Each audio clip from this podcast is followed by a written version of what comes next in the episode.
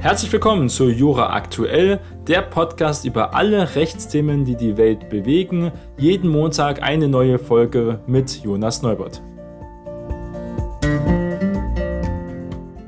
Heute ist Montag, der 30. Mai und wir starten gemeinsam in eine neue Woche.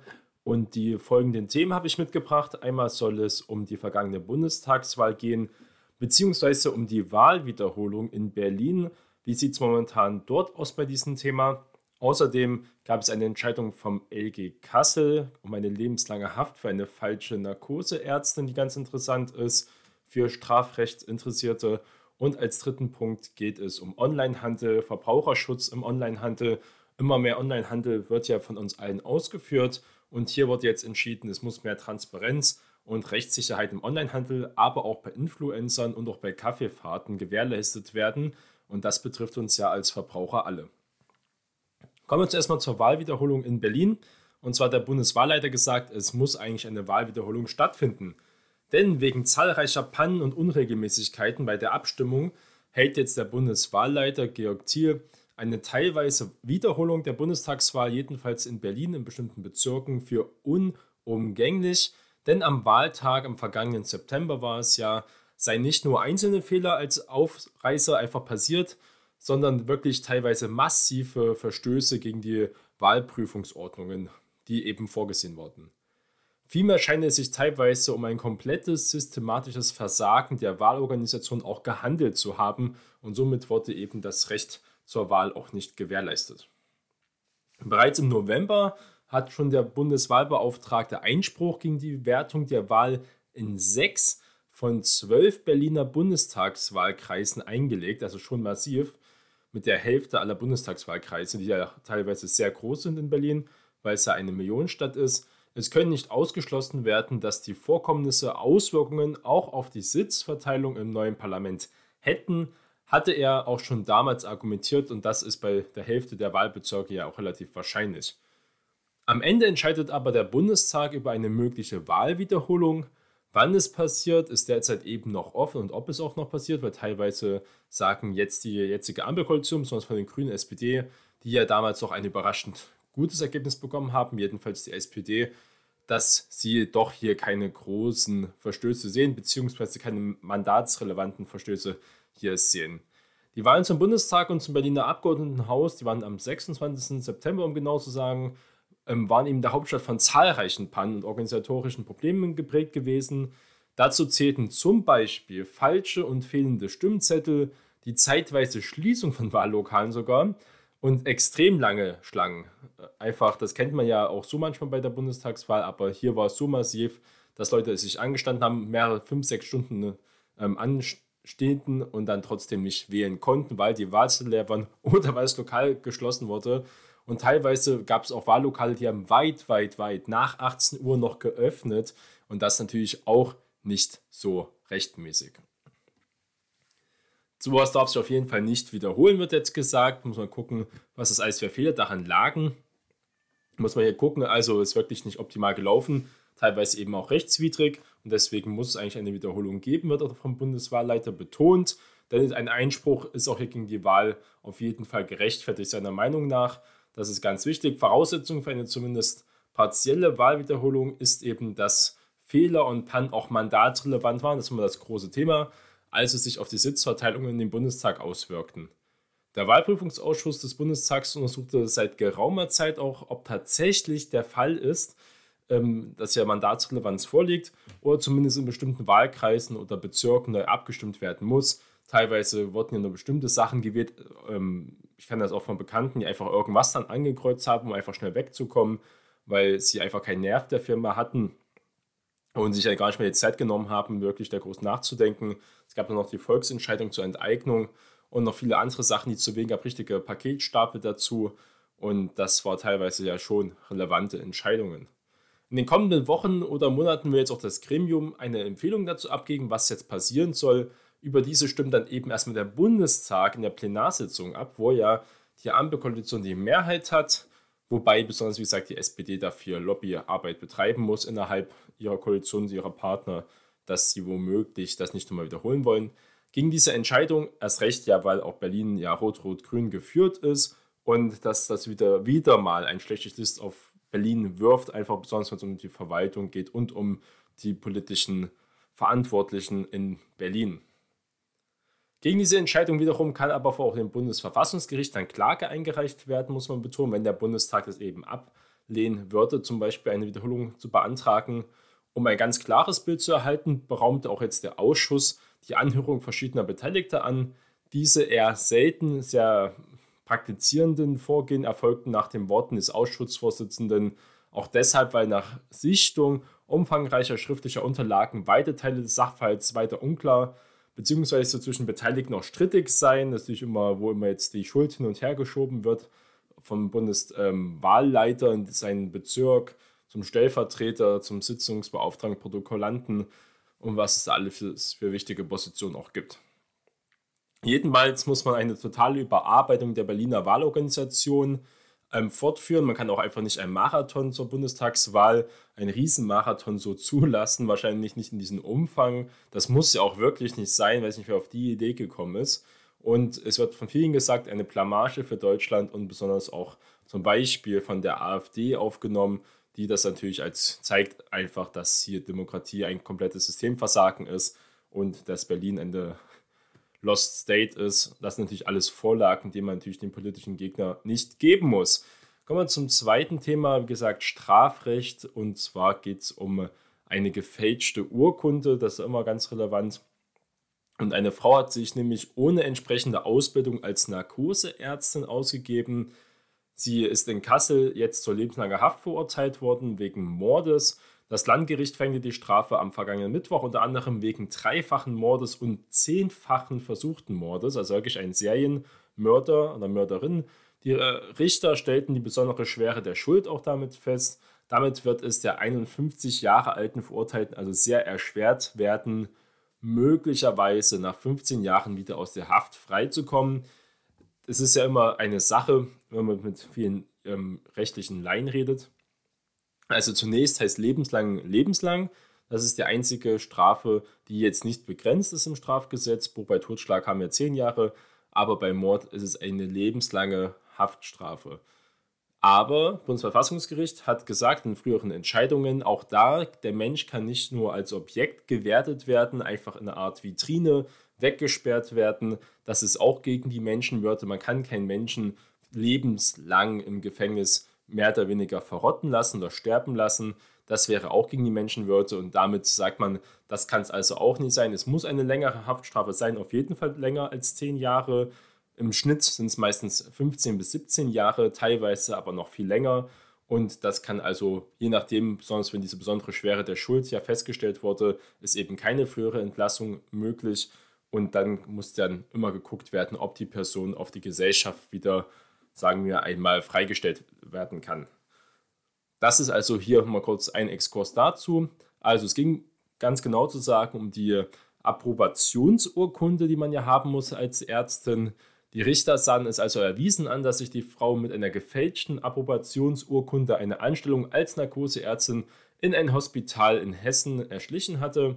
Nach Überzeugung der Richter starben durch Behandlungsfehler drei Patientinnen, andere trugen äh, teilweise extreme Schäden auch davon. Betäubungsmittel wurden falsch dosiert, Unstimmigkeiten auch in den Unterlagen wurden dann erst entdeckt, wo immer öfter solche Sachen aufgetreten sind. Und das äh, ist schon lange, wie lange das äh, gut ging, wie lange sich ein Laie, der scheinbar keine größere medizinische Ausbildung hat, so lange sich irgendwie durchschleifen konnte, ist nämlich die Arbeit ähm, hielt etwa drei Jahre an, von 2015 bis 2018. Aber teilweise hat sie auch diese Bereiche gewechselt, ist dann auch in Schleswig-Holstein aktiv gewesen und dort ist es dann aufgefallen, dass hier etwas nicht stimmt. Die Staatsanwaltschaft hatte die Höchststrafe für die Frau auch gefordert, da ihrer Überzeugung nach handelte die Angeklagte aufgrund eines übersteigerten Geltungsbedürfnisses, was nie gut ist. Die Angst, den Status als Ärztin zu verlieren, habe sie Menschenleben gefährdet und sogar nach Todesfällen weitermachen lassen. Also es geht nur um ihren eigenen Bereicherung von Ansehen, Prestige. Die Verteidigung hatte den Mordvorwurf auch zurückgewiesen und sich für eine achtjährige Freiheitsstrafe unter anderem wegen gefährlicher Körperverletzung in 16 Fällen ausgesprochen. Immer hier die Frage ja der Mordmerkmale. Das ist ja hier natürlich relevant. Das war also umstritten wie man sagen kann, hatten diese Leute zum Beispiel Heimtücke? Geht das überhaupt, wenn du zum Beispiel betäubt wirst? Heimtücke oder einfach durch niedrige Beweggründe. Das war jetzt der letztere Fall. Liegen hier niedrige Beweggründe vor? Ja, es geht um dieses ganz egoistische Geltungsbewusstsein. Das wurde hier also festgestellt. Wir sehen, ob das noch in die Berufung geht. Aber ein kurzer Ausflug mal zum Strafrecht. Kommen wir zu einem Thema, was alle Leute angeht, und zwar der Onlinehandel, Verbraucherschutz in diesen Bereichen. Und zwar am letzten, also am vergangenen Samstag, trat das Gesetz zur Stärkung des Verbraucherschutzes im Wettbewerbs- und Gewerberecht, also kurz in GSVWG, in Kraft. Es soll insbesondere die Transparenz auf Online-Marktplätzen wie Amazon, eBay, Zalando, About You, was es alles so gibt, ähm, stärken. Für Transparenz und Rechtssicherheit auch im Hinblick für das Influencer-Marketing, was ja besonders auf Instagram und TikTok und anderen großen Social-Media-Kanälen ja extrem ist teilweise und äh, oft schon nach unlauteren Geschäftspraktiken einfach riecht, ähm, mehr in, äh, eingezäunt werden und auch unlautere Geschäftspraktiken bei Kaffeefahrten, ja, die gibt es immer noch und teilweise halten sie sich sehr gut. Auch hier weiter besonders ältere Menschen bei Kaffeefahrten zu schützen. Fangen wir an, was sind die neuen Regelungen in diesem Gesetz? Betreiber von Online-Marktplätzen müssen jetzt darüber informieren, ob es sich bei den Anbietern, die über ihre Plattform Waren und Dienstleistungen vertreiben, um Unternehmen handelt oder eben um Privatpersonen, zum Beispiel ermöglichen Vergleichs- und andere Vermittlungsplattformen Verbraucherinnen und Verbraucher die Suche nach Waren oder Dienstleistungen verschiedener Anbieter. Das kennt man von Idealo zum Beispiel, wo man Preise gut vergleichen kann. Müssen Sie die Hauptparameter Ihres Rankings und auch die Gewichtung dieser Parameter offenlegen, weil teilweise werden die Leute natürlich höher gewichtet, die zum Beispiel so einer ähnlichen Plattform wie Idealo, als dass man sich das vorstellen kann, dann zum Beispiel eine Prämie zahlt, höher gewichtet wird oder bei Amazon, warum stehen bestimmte Produkte weiter oben, muss man erstmal seine Filter umstellen, dass man wirklich das sieht, was man sehen möchte und nicht das, was Amazon einen vorgibt zum Beispiel. Es machen alle Plattformen ja so, ein, den Kundenart zu lenken und Leute zu bevorzugen, Unternehmen auf ihren Plattformen, die dafür noch mehr Geld ausgeben in diesen Bereichen. Das muss also jetzt transparent offengelegt werden. Manche Plattformen und Webshops oder andere Unternehmen Verbraucherbewertungen ja auch öffentlich zugänglich zu machen, müssen auch darüber informieren, ob und wie sie sicherstellen, dass die Bewertungen tatsächlich von Verbraucherinnen und Verbrauchern stammen. Das ist ja auch bei solchen Plattformen, besonders auf Amazon, ein großes Problem, weil es da viele Möglichkeiten gibt, sehr gute Bewertungen zu bekommen, sich welche zu kaufen kostenlos Produkte zu verschicken für eine gute Bewertung zum Beispiel, ist eine gängige Taktik und damit er eben das Bild für den Verbraucher, der von dieser Taktik nichts weiß, einfach massiv verzerrt. Kommen wir zum nächsten Thema und zwar um Rechtsbehilfe. Verbraucherinnen und Verbraucher, die durch schuldhafte, unlautere geschäftliche Handlungen geschädigt worden sind, erhalten einen Anspruch auf Schadensersatz. Bestimmte grenzüberschreitende Verstöße gegen verbraucherschützende Vorschriften in der Europäischen Union stellen in Zukunft eine Ordnungswidrigkeit dar, um diesen Verstößen einheitlicher sanktionieren zu können. Also hier noch eine Verschärfung, dass man weiß, okay, Ordnungswidrigkeit ist im Endeffekt dann oft mit Geldbuße zum Beispiel geahndet.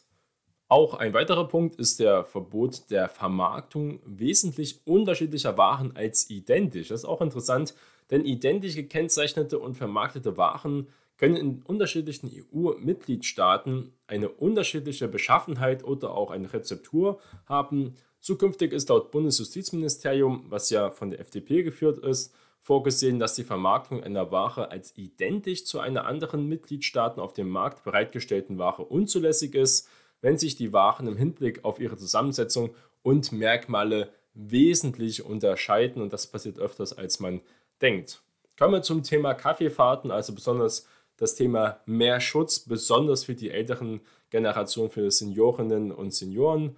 Das Gesetz erweitert eben die Anzeigepflicht der Veranstalterinnen und Veranstalter gegenüber der zuständigen Behörde. Auch bei ins Ausland führenden Kaffeefahrten gibt es immer wieder oft dann nach Polen, nach Österreich oder nach Tschechien. Das sind so beliebte Reiseziele. Kaffeefahrten ähm, hier wirklich zu ahnden und zu verschärfen, besonders Informationspflichten bei der Bewerbung solcher Veranstaltungen der Vertrieb von Finanzanlagen, Medizinprodukten und Nahrungsergänzungsmitteln, die da oft beliebt sind, weil sie hochmarschig sind, also hohen Gewinn abwerfen für die Verkäufer auf Kaffeefahrten, wird verboten. wichtig, besonders äh, Medizinprodukte auch sehr beliebt gewesen und Versicherungen, also Finanzanlagen. Und der Bußgeldrahmen von 1000 auf 10.000 Euro erhöht, um wirklich diesen Leuten Einhalt zu gebieten. Es ist ja teilweise so, gibt es ja mehrere Dokumentationen und Studien darüber, dass Leute sogar, Seniorinnen und Senioren, auf diese Kaffeefahrten gehen, wobei sie ganz genau wissen, auch schon öfters da waren und auch wissen, dass sie oft dann draufzahlen, dass es nichts geschenkt gibt, muss man auch sagen. Es gibt ja da eine Busfahrt und eine Fahrt, die wissen auch das natürlich und trotzdem auf der Hinfahrt nur, um unter Kontakt unter Menschen zu kommen, unter anderen Gleichaltrigen zum Beispiel, weil die dann doch immer sehr voll sind teilweise und das eine Art ist, rauszukommen aus seiner Wohnung zum Beispiel. Und das ist immer ähm, wirklich traurig, diese Sache auszunutzen und nicht ähm, einfach altruistisch, einfach mal für Gemeinschaft zum Beispiel sich einzusetzen, dass diese Leute sich einfach so auch mal zum Beispiel beim Kaffee treffen können, weil viele können sich das auch nicht leisten oder sind einfach sozial so weit abgeschottet. Kommen wir zum Thema Influencer, bei denen meistens das Leben ein bisschen bunter ist. Jedenfalls wird immer so getan und teilweise kriegt man ja gar nicht mehr mit, ist diese Person wirklich nur von diesem Produkt so begeistert, weil das Produkt einfach so toll ist oder steckt womöglich dann doch eine Werbekampagne dahinter. Also es geht um die Kennzeichnung kommerzieller Kommunikation. Der Gesetzentwurf stellt auch ganz klar, in welchen Fällen Inhalte als kommerzielle Kommunikation gekennzeichnet werden müssen. Das war ja teilweise immer umstritten. Viele Influencer sind darauf übergegangen, dass sie einfach alles, was sie, jeden Post, alles Mögliche immer als Werbung kennzeichnen.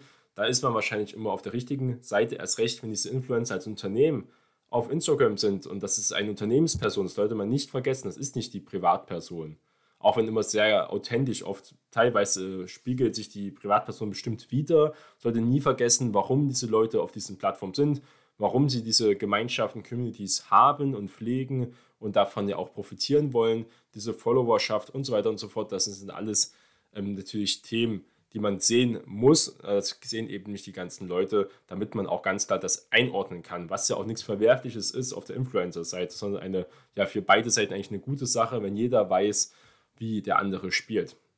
Dies hat jedenfalls vor allem Bedeutung für die Frage, wann Influencer oder auch Blogger, das zählt natürlich für alle Leute, die online ähm, aktiv sind, von ihnen abgegebene Empfehlungen besonders als Werbung kennzeichnen müssen. Das wurde jetzt um einiges erweitert. Also Tipp für alle Influencerinnen und Influencer, kennzeichnet wirklich alles, was ihr habt, macht einen Disclaimer, macht alles äh, wirklich ganz klar, dass hier das um Werbung handelt. Ja und dass ihr für Empfehlungen und so weiter nicht haften könnt. Oder wenn ihr es macht, dann wird es sehr teuer.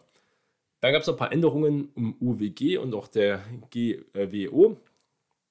Wie die Bundesjustizministerium auch mitteilte, werden jetzt mit dem Gesetz in erster Linie die lauterkeitsrechtlichen Regelungen der Richtlinie von der EU ähm, 2161 umgesetzt zur besseren Durchsetzung und Modernisierung der EU-Verbraucherschutzvorschriften, also wieder mehr Verbraucherschutz der wurde auch als New Deal äh, for Consumers, also der neue Deal für Konsumenten, das ist immer eine Anlehnung aus Amerika, natürlich von New Deal von Roosevelt damals aus der großen Depression rauszukommen. So groß ist es jetzt natürlich nicht.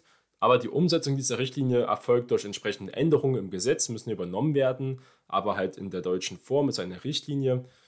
Und gegen diesen unlauteren Wettbewerb zur Umsetzung und Regelungen zum Kaffeefahrten und so weiter und so fort, Gewerbeordnung müsste dafür auch angepasst werden. Das wird jetzt auf den Weg gebracht und das tritt, wie gesagt, jetzt dann oder ist jetzt in Kraft getreten am Samstag und kann man sich also jetzt darauf gucken, wie das für Auswirkungen hat oder ob man vielleicht dann nochmal nachbessern muss, nachschärfen, wenn das eben noch nicht reicht, um genug Verbraucherschutz, besonders beim Online-Marktplätzen, Verbraucherbewertungen, das große Thema Kaffeefahrtenschutz und Influencer, dass sie ihre Werbung auch wirklich als Werbung kennzeichnen oder mal lieber dann doch zu viel mal die ihren Leuten waren als mal zu wenig.